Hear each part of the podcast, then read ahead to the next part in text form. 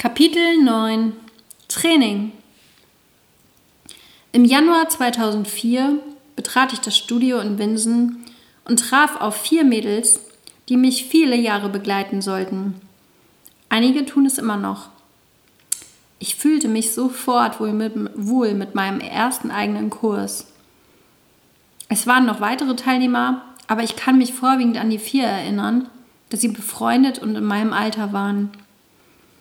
Jetzt begann eine neue Herausforderung für mich.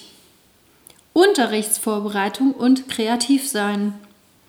Das hatte ich nicht von meinem Trainer gelernt, denn er war davon ausgegangen, dass ich seine Kursinhalte vermittle. Nun hatte ich aber meinen eigenen Kurs und ich wollte auch meine eigenen Inhalte vermitteln. So stand ich dann Stunden über Stunden in meinem damals winzigen Wohnzimmer und dachte mir neue Warm-ups und Choreografien aus. Damals war das nicht so einfach für mich. Ich brauchte total lange dafür, denn das war alles neu für mich. Ich wollte gut sein und mein eigener Anspruch war sehr hoch. Somit nutzte ich jede freie Minute, um an mir zu arbeiten. Ich schaute mir DVDs an, um andere Ideen zu bekommen. Außerdem trainierte ich meine Fitness, denn ich stellte fest, dass es viel anstrengender vorne als Kursleiter ist. Ich war schon immer sehr, sehr kritisch mit mir selbst und vieles an mir gefiel mir nicht. Meine Haltung zum Beispiel. Und wenn ich mir Videos aus dem Unterricht ansah, dann war ich nie zufrieden. Das ist einerseits ganz gut, denn man hört nie auf.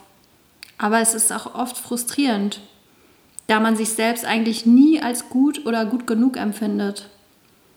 So rief ich kurze Zeit später in einer Ballettschule an und fragte, wie alt ihre älteste Schülerin sei.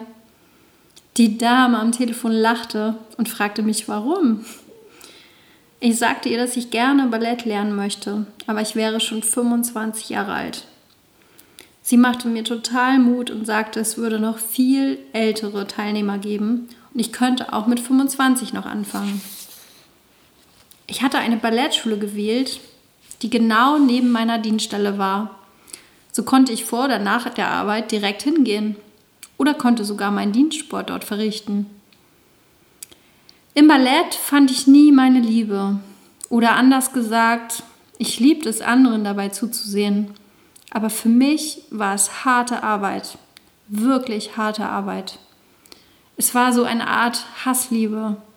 Aber ich wusste eben, dass es der Grundstein im Tanz ist. Und ich wollte einfach besser werden. Also ging ich zusätzlich mindestens einmal pro Woche zum Ballett.